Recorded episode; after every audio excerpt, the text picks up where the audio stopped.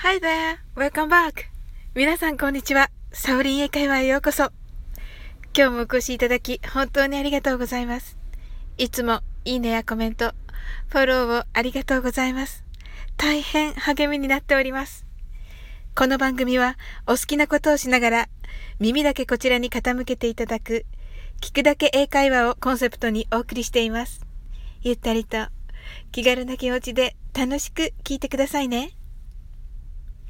昨日はね、改めて、いつも聞いてくださる皆さんはもちろん、偶然聞いてくださった方も、本当に聞いていただけるってことがどんなにありがたいのか実感する出来事がありました。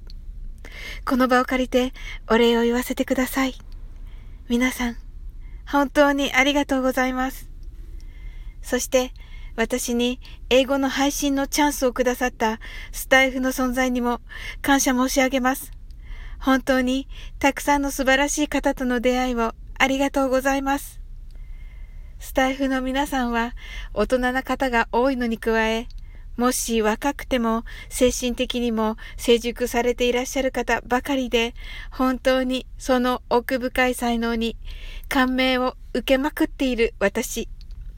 そんな中見つけたのが Think Civility という本です。直訳すると礼儀が正しいかどうか考えなさいという意味ですね。現代は Mastering Civility A Manifesto for the Workplace です。クリスティン・プラスという方の、えー、作品です。礼儀正しさを身につける職場への明示というのが直訳の難しそうなタイトルですが、日本では Think Civility 礼儀正しさこそ最強の生存戦略であるというめちゃめちゃ面白そうなタイトルです。昨夜はこのタイトルを眺めながら、ほんとそうだなと思って寝ました。スタイフの皆さんは本当に礼儀正しいな。